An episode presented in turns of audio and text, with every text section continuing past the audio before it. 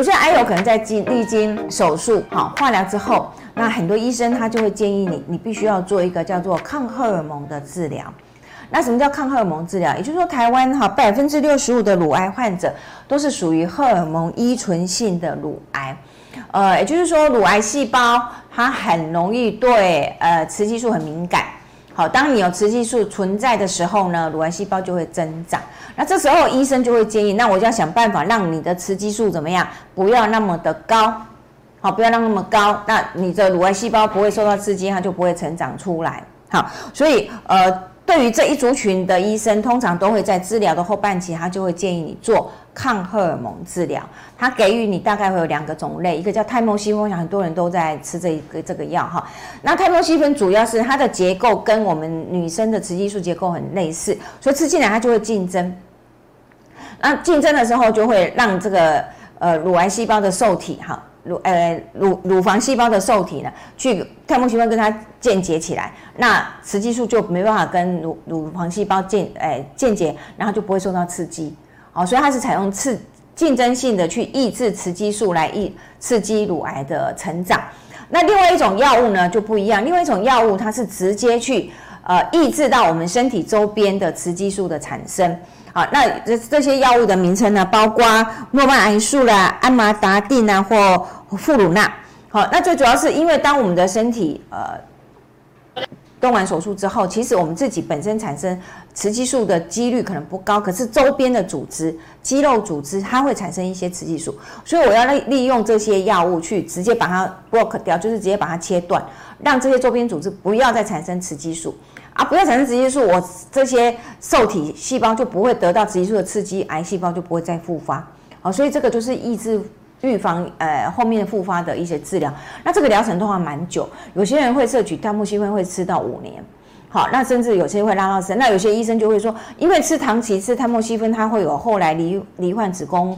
呃内膜癌的几率会拉高啊，或者是罹患呃肺栓塞的机会几率会发发高，所以变成不能太长期吃。大概会吃一段时间之后，医生就会建议说：“哎，那你可能就换换成这个下面我们讲的那个露呃富鲁纳这一类的的的药品。”好，那问题来了，我如果是选择后面这个药品的时候，其实它就是把雌激素全部都挡掉嘛，就是都 block 掉，所以你就会很提早的进入了所谓的更年期。那我们就大概知道，我雌激素裂然了，我雌激素会出现两个问题：一个血脂会上升，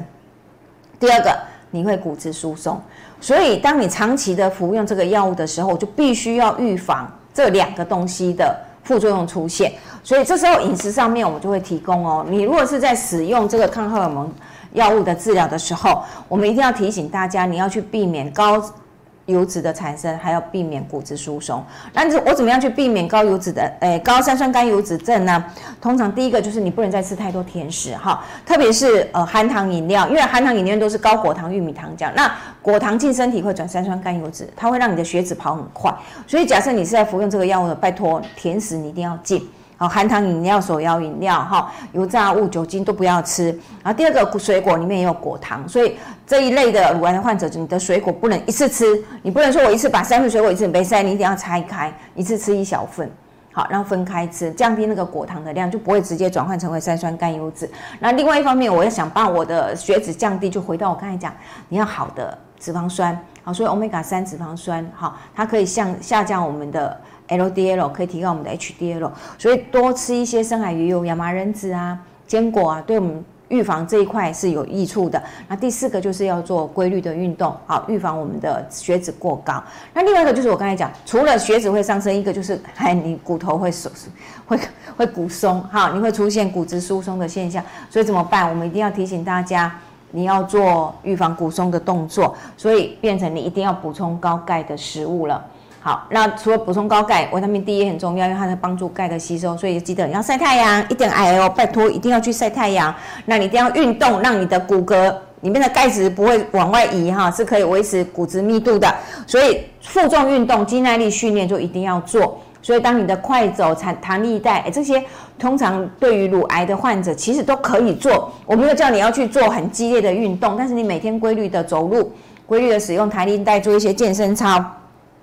这些都可以帮助你的肌耐力加强啊，肌耐力加强，事实上就可以抑制骨质的流失，它们是有相关性的哈。那第四个就是不要把会让你骨质流失的因子再加进来，所以还有咖啡因的物质，还有碳酸饮料，好，还有一些磷酸钙的东西，拜托大家一定要避免。好，那我想一开始我就要先跟大家哦，最最后一个就是不要抽烟了哈。